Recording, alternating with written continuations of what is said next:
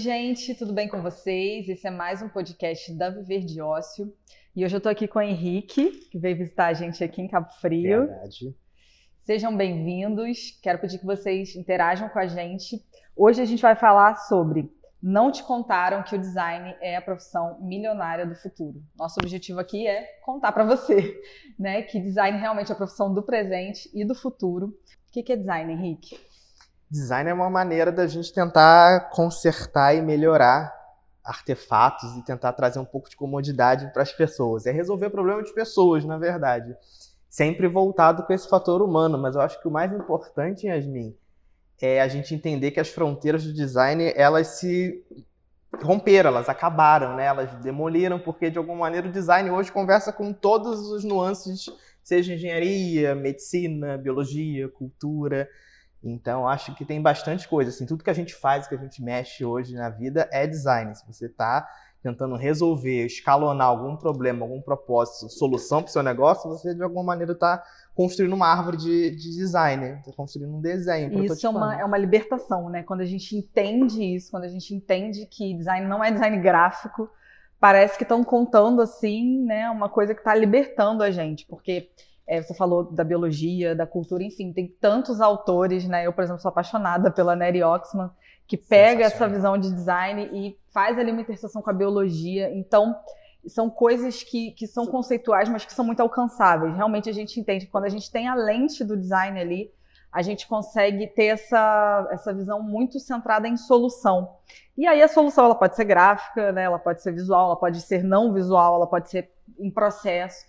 Então é, é incrível que tenham um dia pensado nisso, né? em pegar essa mentalidade do designer e trazer para a mesa para solucionar tantas coisas, até mesmo questões políticas às vezes, né? Enfim, tantas coisas que o design consegue dialogar. Não, isso é bacana porque se a gente for parar para pensar lá no modelo histórico, lá na história do design, os designers antes eram conhecidos como reformadores, né? Era uma galera que passada a primeira revolução industrial, uhum. que era uhum. aquela revolução de produção de quantidade, você precisava dar um acabamento, porque a, a mesma cama que forrava e que cobria os corredores dos hospitais era a cama que você que a burguesia comprava. Uhum. Então a galera da classe mais alta ela não tinha um refinamento porque era uma cadeia de produção imensa. Então você não tinha como balizar. E os reformadores, que era o grupo na época, olha como o designer já à época já dizia e construía essa, essa esse grande horizonte. À época os reformadores eram engenheiros, arquitetos, médicos, advogados que juntaram-se e, dentro de um grupo, começou a pensar em dar valor, criar o, o, algo tangível, né? o valor do negócio em cima de um objeto. As grandes profissões que provavelmente eram as mesmas pessoas que gostariam de ter uma cama diferente, né? Exatamente. Onde o poder econômico estava ali. Exatamente. Tem um livro que fala sobre a história do cinema moderno, que fala muito sobre a Paris no início do século XX. E aí, como a Paris era retratada e a partir de como as pessoas tinham objetos decorativos dentro de casa só como objeto de adorno. E, aqui, e o papel dos reformadores, como o papel dos reformadores contribuiu para que, por exemplo, as pessoas tivessem uma, uma poltrona que elas não utilizavam, era simplesmente uma poltrona para se colocar na sala de estar que recebia convidados, mas os convidados nunca sentavam nessa poltrona, porque era algo intangível, era algo que você embelezava o ambiente. Isso tem tudo um pouco da veia do design mesmo. Incrível. Olha, dá para passar o dia falando sobre isso aqui. A gente, a gente gosta muito dessa linha conceitual, então é um assunto que a gente se encontra, é um túnel que a gente entra. Mas uma coisa é certa, assim, ninguém conta isso pra gente na faculdade, né? Ninguém, assim, é... ninguém. Eu, vou ser bem sincera, tenho 29 anos, tem dois anos que eu entrei no mestrado e foi ali que eu descobri tudo isso. Quando eu me inscrevi no mestrado, tinha lá duas linhas, né? Uma era mais para a área de gestão e a outra era design. E assim, de cara eu tive certeza que a linha de gestão era que me representava, né? Porque eu tô em gestão nas empresas que eu tenho. E aí, sem querer, eu me inscrevi na linha de design. Fiquei tanto naquela dúvida que acabou que eu me inscrevi em outra. E quando eu me inscrevi, eu fiquei desesperada. Eu falei, gente, eu não sou designer gráfica, eu não sei fazer nada, eu não sei nem abrir o Photoshop. Só depois que aí o coordenador veio e me explicou, e não tem nada a ver. E realmente, assim, é foi incrível, foi uma jornada incrível entrar e conseguir ver toda essa parte né, teórica e conceitual, muito centrada em solução, que não tem nada a ver com tecnologia, com artefato. O coordenador disse o quê? Era uma linha projetual? Ele disse que design estava bem além disso, que design poderia ter a ver com processo, com cultura, e aí quando ele falou cultura, ele já me ganhou.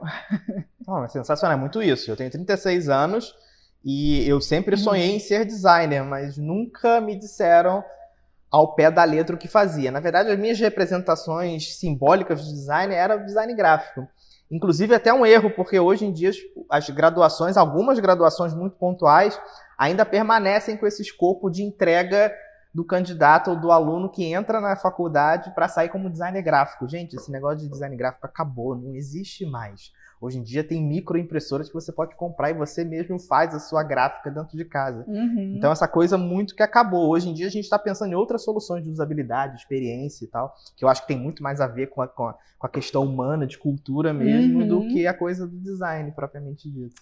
Exatamente. E é muito legal essa, essa visão, porque eu acho que não é uma visão que vem para limitar, né? Para dizer que ah, não existe mais é, espaço para um designer gráfico. Na verdade, assim, a mentalidade que você tem, se você é designer gráfico, você consegue utilizar em produtos e serviços muito mais relevantes para a sociedade de hoje, né? Então, é, a gente, por exemplo, quando a gente entendeu isso, né? A gente já tinha designer gráfico na nossa equipe e quando a gente entendeu que a gente poderia, através disso, através dessa abordagem, oferecer outros serviços e outros produtos, como design de serviço, né, como a própria é, visão do design para o processo do branding, gente, a gente triplicou o valor do, do nosso serviço, né, daquilo que a gente oferecia para o cliente e melhorou muito a nossa, até, até mesmo a nossa inserção no mercado, sabe? A gente hoje é a única agência aqui da nossa cidade, a gente mora numa cidade de 230 mil habitantes, então a gente é a única agência aqui que presta esse serviço de, de ter ali uma, uma metodologia, né, uma forma de atender o cliente toda centrada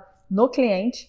Então, é, um termo que está muito próximo de tudo isso que a gente está falando é o design centrado no ser humano, né? Que é justamente você usar o seu cliente como matéria-prima é, para o seu processo criativo. Você olhar para ele e pensar quais insights podem vir enquanto eu observo ele. Eu acho isso assim incrível não, é maravilhoso pensar nisso, porque, por exemplo, os, os, anos que eu passei dentro da editoria do Jornal Globo era bacana porque a gente tinha dentro da, do Jornal Globo uma ilha de edição, uma ilha de arte, de design.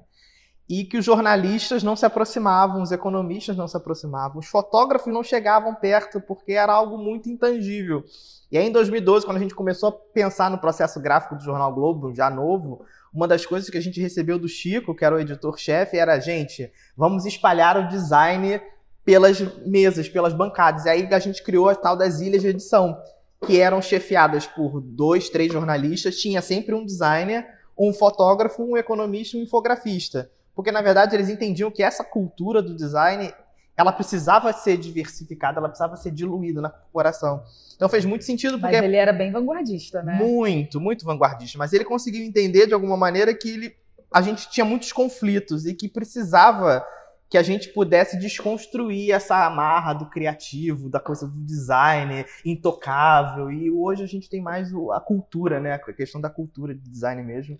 E eu acho que a consequência de, um, de, um, de uma gestão, de uma empresa, que tem esse tipo de mentalidade, a gente acho que a gente vive isso na prática, né? A gente tem artefatos, a gente tem coisas que são excelentes, que são, né, por exemplo, um iPhone 11. Como isso é, é conveniente para a gente em tantos aspectos e que vem justamente disso, né, de empresas que têm essa visão. Acho que é, é muito legal a gente ver a, a, ponta do processo, assim, né, como que um computador que é feito centrado no, no usuário, que no caso somos nós, ou um celular, como isso é, é fruto de um processo criativo ali onde tem diversidade, né, onde está centrado no usuário. Então, é, eu não vou ficar conjecturando o que que o meu cliente, como que o meu cliente usa isso. Não, eu vou olhar ele usando, né? E a partir dali vem um monte de insight. Então, é, se você está se perguntando aonde esses conceitos são materializados, a materialidade disso é o celular que você está usando para assistir isso aqui, é o seu computador, são tantos artefatos de tecnologia ou não, às vezes de serviço também, né, de processo, você entrar numa cafeteria e você sentir que o atendimento ali flui bem, tudo isso vem dessa mentalidade, né, e dessas metodologias. É... Qual produto que você pensa assim que é uma, uma referência em processo de design que você olha e você fala, gente, cara que construiu isso aqui, ele tem uma cabeça. Ele deve ser um super designer, ele, ele tem noção de antropologia, de comportamento. Vamos lá, nossa. Eu, eu vou no clichê. Apple.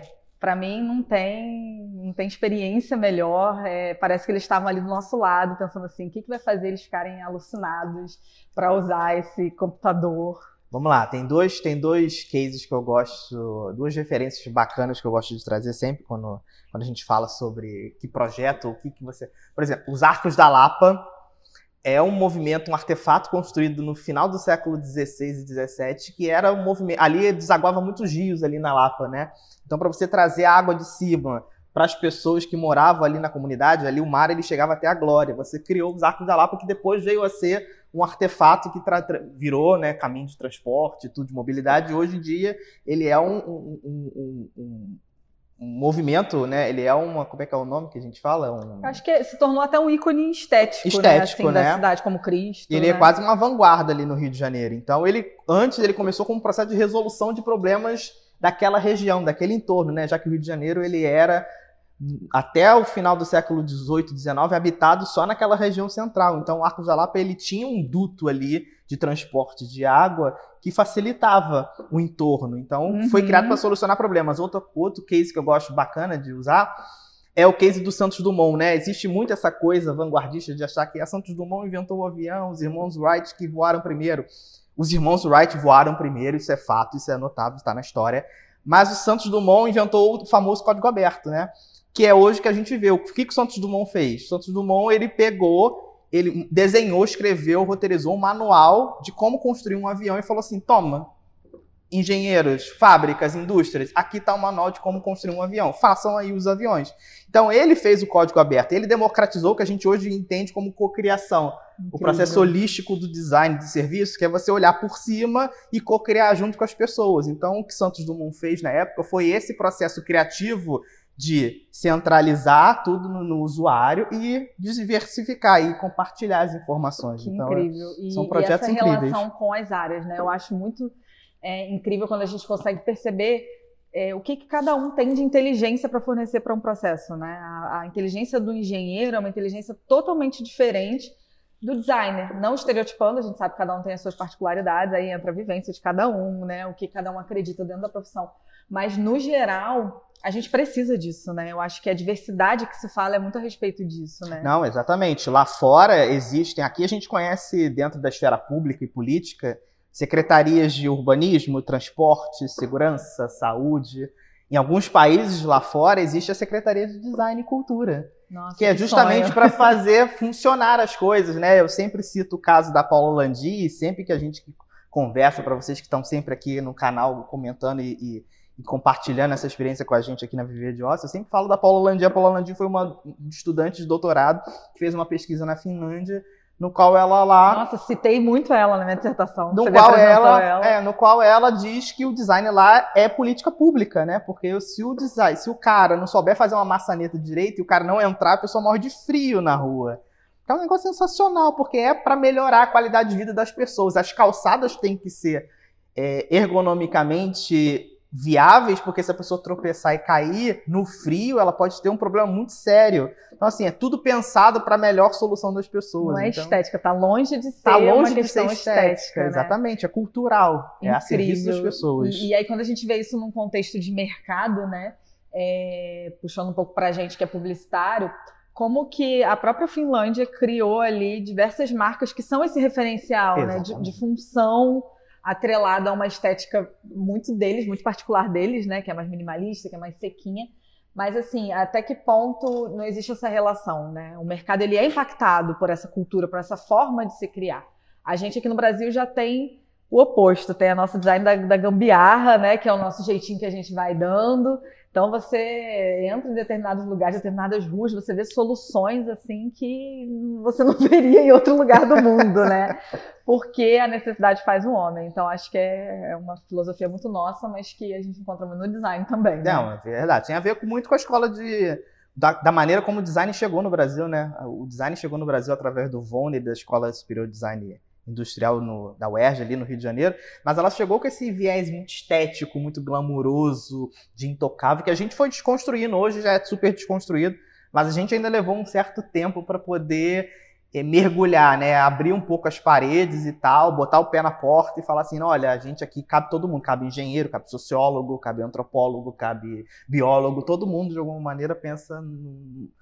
tem um pensamento de design. E um pensamento centrado em solução, né? Que eu acho que é o que toda profissão está buscando: soluções para a gente economizar, para a gente viver melhor, para a gente servir melhor as pessoas. E, gente, a gente está falando isso tudo, porque a gente está aqui para falar né, sobre por que o design é essa profissão assim é necessária para o futuro. Já foi muito necessária no passado, é muito necessária no presente, mas a gente está entrando aí no momento né, do, do mundo em que mais ainda, mais do que já era necessário, a gente precisa ter essa mentalidade de solução para ter artefatos, para formas de se viver. Acho que tinha muito tempo, né, Henrique, que a gente não vivia uma cisão tão grande de estilo de vida e de cultura. A pandemia arrebentou com todas as nossas verdades, com todos os nossos confortos, as nossas seguranças. Expôs nossas feridas ao extremo, né? As nossas, as nossas cicatrizes parecem ficaram maiores, né? As nossas lágrimas pareciam inacabáveis, Sim. infinitas, Sim. né? As nossas angústias, o silêncio gritou demais nessa pandemia. E, e a maneira que a gente tem de solucionar isso é voltar a olhar para o ser humano mesmo e voltar a olhar para a natureza, né? A natureza tem uma, uma habilidade incrível de poupar energias quando ela se sente ameaçada.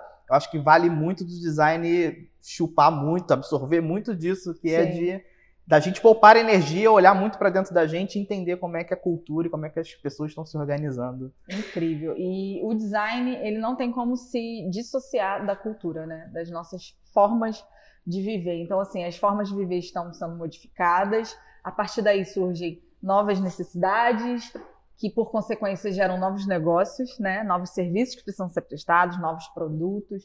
E assim, falando muito sobre o, o nosso contexto aqui, a gente sentiu que a nossa cidade, a nossa realidade aqui respondeu à pandemia é, de uma forma muito particular. As pessoas passaram a empreender muito e de uma maneira incrível. Tinha gente que levava aquilo ali como um hobby, ou às vezes uma coisa que ela estava começando, e ela ia esperar o tempo de maturação daquele negócio porque ela tinha o emprego fixo dela.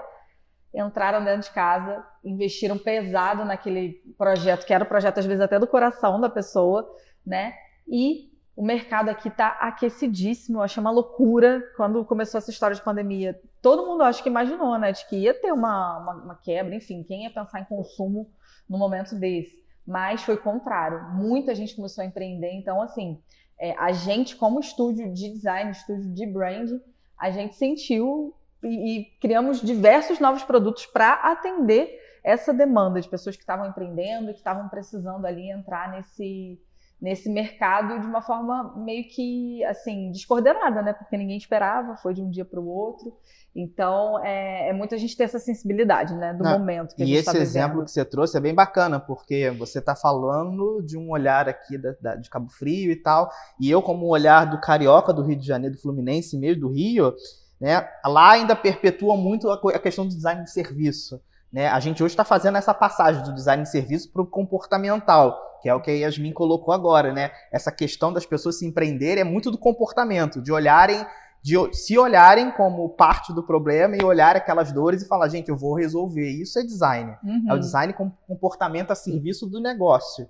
Então é o que está acontecendo nesse movimento migratório. Mas antes, por exemplo, em cidades grandes ainda, como o Rio de Janeiro, esse movimento ainda não aconteceu. Então, o Rio de Janeiro passa por uma crise aguda, acentuada, porque muito ainda está pautado na questão dos serviços, né? Uhum. Então, serviços que estão ainda muito com muito ruídos, com muitas feridas, muitos estabelecimentos fechados que dependiam desse serviço. Então, assim, você vê que lá a questão do de, essa, esse gap essa virada de chave ainda não aconteceu do empreendedorismo de fato acontecer, do design como negócio voltado para a pessoa não aconteceu, porque a gente ainda lá no Rio ainda tem a premissa, e de cidades grandes no geral, ainda tem a premissa de achar que o serviço vai resolver tudo. E não, gente, o design é essa constante metamorfose, é quase como um vírus mesmo, ele uhum. vai se mutando à medida que as, que as dores do mundo vão acontecendo e vão tangibilizando, desenhando soluções práticas para ele. E é uma oportunidade, eu acho, para o empreendedor, para o empresário,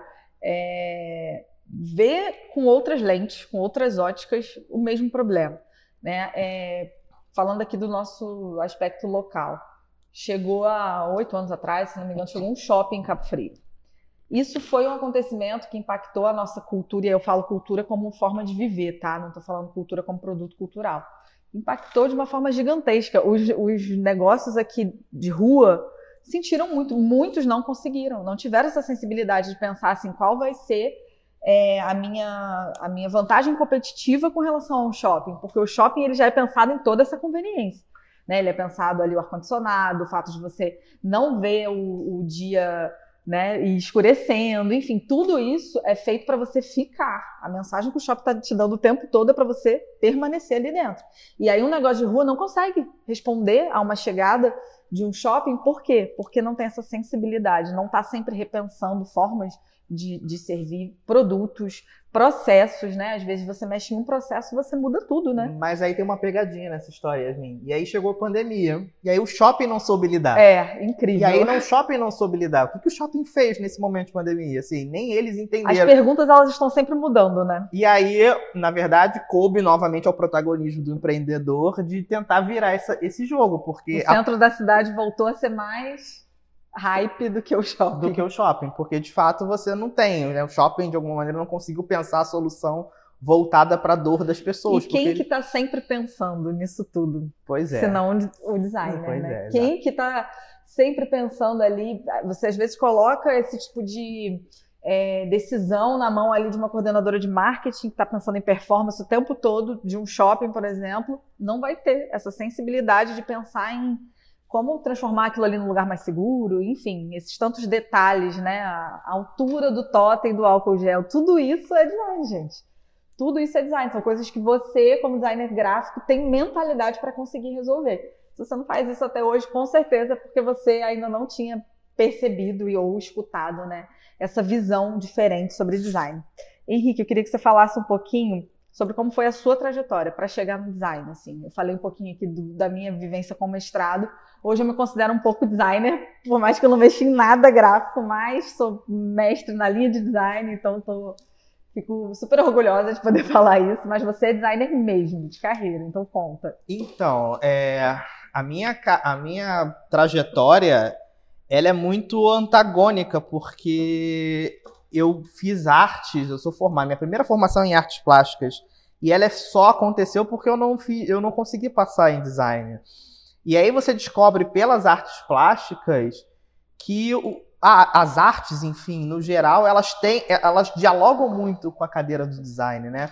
Então, eu tive aulas de música, eu tive aula de cultura, eu tive aula de dança, eu tive aula de, enfim, de todas as cadeiras de, de modelagem, de Tudo escultura, que gosta, né? pintura, né? gravura, estilo, assim, imprimir em pedra. Eu, eu tive todas essas disciplinas e negava, negava a arte até o final da minha vida.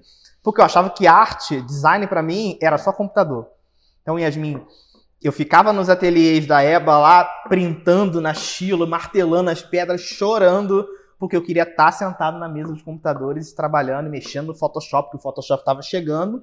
Eu me formei em 2007, então o Photoshop estava começando numa vanguarda, Adobe estava começando numa vanguarda de absorver vários softwares e tal e começar a construir o portfólio deles. Então eu estava louco para começar a mexer e para mim era muito ruim ficar no, no processo manual. E hoje, o que, que você pensa? Então, eu me tornei, e aí como é, que, como é que aconteceu isso? Eu fui fazer design na especialização. E a minha vantagem foi que eu cheguei com uma mochila de arte, uma biblioteca de arte nas costas, para dialogar com pessoas que já estavam formando, se formando em design, estavam só fazendo a especialização em determinada área, seja redator, publicitário ou diretor de arte. E aquilo me deu uma vantagem competitiva sensacional. E hoje eu me considero um designer melhor, um design plural, muito por conta dessa coisa, dessa formação híbrida essa coisa de sair de um campo e ir para o design. Então, assim, foi algo sem querer que aconteceu, porque eu não, eu não planejei muito isso, acabei indo de acordo com, com, a, com a maré e tal. Mas eu digo para todo mundo que quiser cursar ou quiser, ou tem esse sonho, ou de alguma maneira se vê design, olha, gente, as barreiras elas foram, como eu falei no começo, elas acabaram, elas não existem mais. Quanto mais múltiplo você for, Quanto mais plural você for, é muito melhor para que você. Que você tem muito mais capacidade de entender o mercado e olhar com outros olhos as dores do cliente do que se você ficar restrito à cadeira de uma, de, um, de uma formação só, de um curso só. Então, para mim, foi excelente, porque ainda concluindo o mestrado em economia criativa, você ainda tem outro viés, que é um outro olhar Sim. de um potencial eixo econômico pautado em criatividade, que é um negócio que eu acho sensacional. É incrível. E, assim, uma coisa que a gente sempre fala dentro da Ócio é, é, a gente olhar o nosso talento com lentes diferentes. Eu sempre falo das lentes porque tudo é a maneira como você vê as coisas, né? A gente tem falado muito é, sobre o, a pessoa que é designer, que já tem aí, no caso, a gente está falando de design gráfico mesmo, né? Que já tem aptidão com Photoshop, com Illustrator, enfim. E que às vezes está ali se limitando a fazer coisas que não são tão rentáveis, que não é, têm um senso, não causam um senso de propósito grande nessa pessoa, e ela está ali porque ela entende que é isso que ela precisa ocupar de papel no mercado. E uma coisa que a gente tem sempre falado é que se você é designer, você pode sim prestar um serviço de design de serviço, de design de produto, de embalagem, né? Aí já é mais tradicional, mas assim, você pode aprender o design no processo e você pode, inclusive, ser um profissional de branding, gente, que é um mercado que está aí para justamente suprir a necessidade dessa galera que está empreendendo, que está colocando marca aí na rua, ou não, que está abrindo uma página no Instagram, mas que está começando algo grande. Eu, eu, às vezes eu paro para pensar nisso, dá um nó na minha cabeça. Os milionários da nossa geração começaram no Instagram. Né? Os milionários da geração dos nossos pais eram de indústria, eram, enfim, eram dessas profissões né, que, que você precisava de muito mais para você começar. O seu mínimo produto viável era infinitamente maior.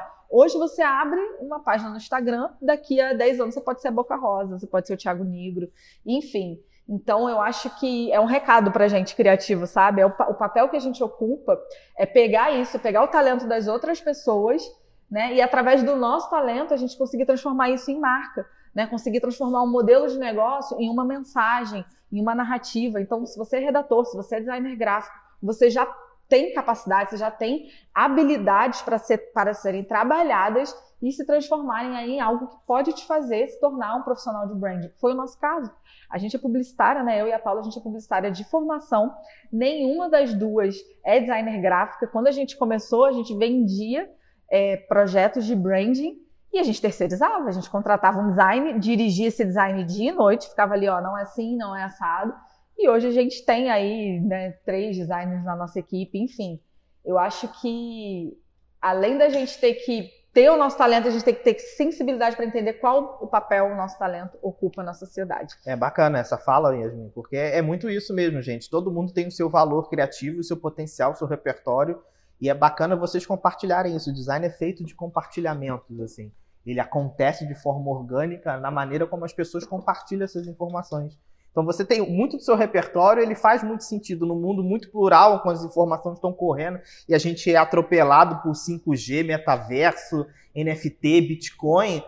Pandemia. Quando, pandemia. quando a gente coloca essas. Você coloca a sua opinião, você coloca o seu repertório a partir de uma estrutura, a partir da, da, linha do tempo que você construiu de, de referências e tudo, você, você personaliza um caminho e aí você consegue fazer com que as pessoas que se identificam trilhem esse caminho. Exatamente. O que eu senti muito falta na minha graduação e no meu processo formativo foi ter alguém que me dissesse assim, Henrique, fica por aí que vai dar certo. Eu sem querer aconteceu de dar certo, mas podia não ter dado certo. Então, assim. Dá um nó na nossa cabeça, né? O que teria sido. É, o que teria sido. Eu fico sempre com essa crise de identidade, tipo, gente, se eu tivesse caído em design mesmo, Será que eu teria feito essas formações múltiplas, que eu, ter, eu teria esse olhar muito diferenciado? Então, hoje você já tem esse olhar diferenciado por conta das diversas informações que acabam sempre, que, que chegam a gente o tempo todo. A gente é inundado por isso. Então, usem a, a, ao favor de vocês, usem a tecnologia para melhorar o serviço para as pessoas, melhorar a humanidade, melhorar com que faça, fazer com que as pessoas conversem a partir do seu viés, a partir do sua, da sua trilha, da sua carreira. Isso que você está falando é incrível. É, é, dois parênteses, né? O primeiro, a gente, a nossa data de formação é um limbo, né? Eu, quando fiz faculdade, não tem tanto tempo, não sou tão velha assim, não tinha Instagram. Olha então, isso. o que, que eu aprendi na minha faculdade de relevante, sinceramente? Hoje, o nosso trabalho é esse. né? É Instagram, não tem para onde a gente correr. E não tem tanto tempo. Então, assim, as coisas mudam de uma maneira que a gente não pode contar com faculdade, com universidade, para até eles se atualizarem, até eles entenderem né, que é necessário falar sobre isso. Você já está formado, já tem muito tempo. Né? E outro parênteses também, você falou sobre o papel né, de você ser é, direcionado ali por alguém. Eu já vivi o contrário. Eu, eu tive assim a benção, a sorte de ter professores que me olharam é, e aí eu posso citar dois, né? Assim, a minha orientadora do TCC, a saudosa Heloísa, que me olhou e falou: acho que tem tudo a ver com você estudar sobre cidades. E eu sou uma pessoa que eu pego muito o que falam para mim, eu sou muito sensível a tudo que falam para mim, então eu peguei aquilo e, e, fiz isso, né? Fiz exatamente. E o Ariel, agora no mestrado, que conseguiu assim entender perfeitamente essa interseção que poucas pessoas fazem, né? Que é uma interseção de cultura, de design, que é o meu caminho personalizado, como você falou. Então, assim, todo mundo pode fazer isso, todo mundo é capaz de fazer isso, né? De, de, de pensar sobre a sua própria perspectiva, qual caminho seguir. E a gente está falando essas coisas lindas e maravilhosas e esses princípios do design, mas eu estou numa cidade de 230 mil habitantes e boa parte das coisas que eu aprendi com esses grandes professores, com essas grandes teorias, eu consigo aplicar aqui. Então é um mito também de que a gente precisa estar tá, né, em Londres ou em qualquer outro lugar para a gente Hoje aplicar essa Hoje mentalidade, mais, é. né? Hoje não mais. É, é, é, muito imprescindível isso, né? Quer dizer, saiu um artigo agora, assim, ano passado, final do ano passado, Yasmin, falando que o movimento migratório das pessoas na pandemia foi em direção ao interior, não mais ao centro. E que os arquitetos vão ter que repensar os espaços dentro de casa, né? Porque antiga, antigamente, ó, cinco anos, é. quatro anos atrás, Antes do a cozinha era formatada, inclusive em São Paulo tem muito isso, os estúdios de São Paulo para uma pessoa eram formatados para ficar junto com a sala, eram espaços muito compactados modelo de design para aquela época. Para pra... quem não frequentava a casa, só vivia na rua. Só vivia na rua. Jovens adultos, mulheres independentes que não teriam, queriam ter filho, que trabalhavam em área de negócio, então você precisava de um apartamento super compacto. As pessoas não acumulavam muita coisa, ficavam na rua, então funcionava. Hoje em dia já é o contrário, né? Os arquitetos já estão trabalhando com a ideia de que a casa vai ser maior, de que os espaços têm que ter acústica, porque as pessoas vão ficar em casa, então não pode Cara, ter ruído de um. Isso. E aí eu, eu pergunto para vocês, e aí eu coloco vocês nessa, nessa sinuca de bico. Quem é que tem que pensar isso? É o, é o arquiteto, é o engenheiro ou é o designer? É o designer. É o designer, né? Não é o arquiteto que vai pensar isso, não é o, o engenheiro. O arquiteto ele vai fazer o projeto, mas a sensibilidade de entender a cultura e passar isso para o mercado é isso é aí. Então assim, as oportunidades, as lacunas, elas existem. Então assim, é preciso que a gente encontre e, e, e se coloque lá, se coloque dentro como um validador mesmo de, de entender o negócio, como a coisa vai acontecer. E o nosso, a nossa visão de vida, né, a nossa cultura, eu gosto muito de usar essa palavra, ela impacta o lugar que a gente está, gente. A gente, até a gente começar né, o nosso projeto de, de ter um estúdio de brand, a gente escutava muito. Nem mídia social se vende nessa cidade, porque as pessoas não valorizam. E a gente insistiu e a gente percebeu o quê? Que aqui era uma cultura de precisar, valorizar, mas também não colocar isso para fora. Então, os, os, criativos não falavam nada porque tinham medo do mercado rejeitar a oferta, e o mercado também não pedia porque achava que não tinha criativo para fazer isso. Quem que vai fazer essa interseção, né, essa ponte entre a necessidade do mercado e a mão de obra ali criativa, né? Tudo isso a gente precisa pensar, a gente precisa refletir para que a gente consiga criar serviços e produtos relevantes para o lugar onde a gente está e às vezes a gente se surpreende, às vezes a gente subestima o lugar onde a gente está, como por muito tempo a gente fez, achando que não ia ter mercado aqui, e hoje não só tem mercado, como o mercado está todo na nossa mão, porque ninguém conseguiu bancar essa ideia de que poderia haver um estúdio de branding numa cidade de 230 mil habitantes. está falando de uma cidade de pequeno, microporte, né? Então, gente, olhe o seu talento sob outra perspectiva. Foi até difícil sair. Você pode levar design de serviço para sua cidade, aquecendo o mercado local. A gente faz isso. Hoje, você falou de arquiteto, a gente trabalha em parceria com o arquiteto. A gente se tornou o estúdio de branding que a gente é, porque a gente encontrou um arquiteto que falou assim: gente, seria tão bom ter uma, uma agência, um estúdio que fizesse integrado comigo o projeto. Quase como um laboratório, né? Sim, então assim, ele faz lá a parte que a gente não sabe fazer, né, que é divisão de espaço, pensar em fluxo, e a gente pensa assim, Poxa, mas seria muito melhor se esse fluxo acontecesse dessa maneira, porque vai causar essa sensação no cliente. Isso, basicamente, é design de serviço. E o arquiteto ele tem interesse nisso. Então, a partir disso, a gente ganhou um supermercado aqui. Design de serviço é um nome que parece difícil, mas eu acho que em tudo quanto é cidade isso é possível de dar certo, né? Você também pode levar o design thinking para áreas como a política e para centro de debates. E aí, meu Deus, o que tem de matéria-prima nesse país para isso, né, Henrique? De problema. Muita coisa, né? Ó, a ESG, lembra da história que eu falei que, a, que, que, o design chegou aqui na década de 60 com esse viés muito glamuroso? A ESG, ano retrasado, mudou muito a premissa com a qual ela, ela recebe os alunos do, do, da graduação, da pós e do mestrado deles lá. Hoje em dia, eles trabalham muito com projetos voltados para a Baixada Fluminense que é a área mais pobre do Rio de Janeiro. Por quê? Porque eles entendem que design é comportamento e comportamento é cultura. E aí eles fizeram um mapeamento, assim, transporte, calçamento, saneamento, moradia, isso tudo é design. Porque isso tudo implica em serviços, que implica em melhoria, que implica em cultura e que implica comportamento. Então, hoje, a, a, a EGE ela trabalha no movimento de pesquisa todo pautado para que os projetos sejam desenvolvidos, cunhados na, nas zonas, nas regiões mais pobres. Entendendo, mais uma vez, que design tem um, um bracinho na gestão política, na gestão da, da, da, sociedade mesmo como um todo, de melhoria. E o dia que os nossos governantes entenderem isso, meu Deus, que vai surgir né, de é, solução. muitas coisas. Porque eu tenho essa teoria, eu acho que as grandes soluções aí para o nosso país estão na mão dos pesquisadores, estão na mão do, de quem está ali, né, vivendo aquilo ali no dia a dia, na mão de quem usa, de quem né, entra no ônibus, sai do ônibus, é, sobe na calçada, desce na calçada, e o dia que essas pessoas, forem escutadas, realmente a gente pode viver uma, uma revolução nesse sentido, né?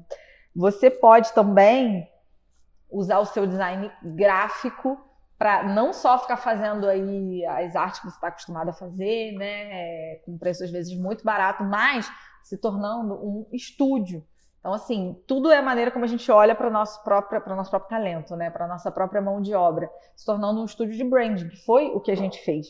Né? É, se você é um design gráfico, você pode aprimorar o seu processo e se transformar num designer de branding. E aí a gente aqui teria muito para falar sobre isso, porque basicamente é o que a gente faz. Né? A gente não entrega mais logotipo, a gente entrega logotipo, manual de marca e tantas outras coisas, tudo à luz do design thinking a gente viciou. A verdade é essa. Depois que a gente conheceu, que a gente vê aquela abordagem, a metodologia, enfim, é muito difícil largar.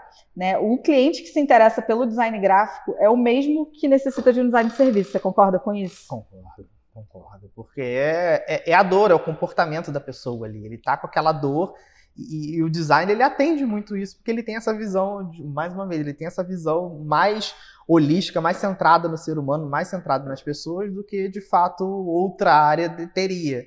Então a gente precisa muito ter essa abordagem. Então, é, inclusive tem na PUC do Rio, eles estão colocando disciplinas de psicologia. Que incrível. Como disciplinas optativas para o curso de design. Faz todo sentido, Eu adoraria. Faz todo sentido. Para você concluir. Obviamente não é obrigatório, mas está lá como optativo, porque você precisa entender a dor das pessoas. Você precisa entender como é que as pessoas funcionam e como é que se, como é que gera a questão de consumo, a questão de demanda. Isso eu acho que é sensacional. Então, as universidades já estão na vanguarda de entender. A, a gente aqui na OSCE já está nesse movimento já há algum tempo e as faculdades estão começando a entender. Então, é a hora de vocês entenderem também que, que, que o design é muito isso.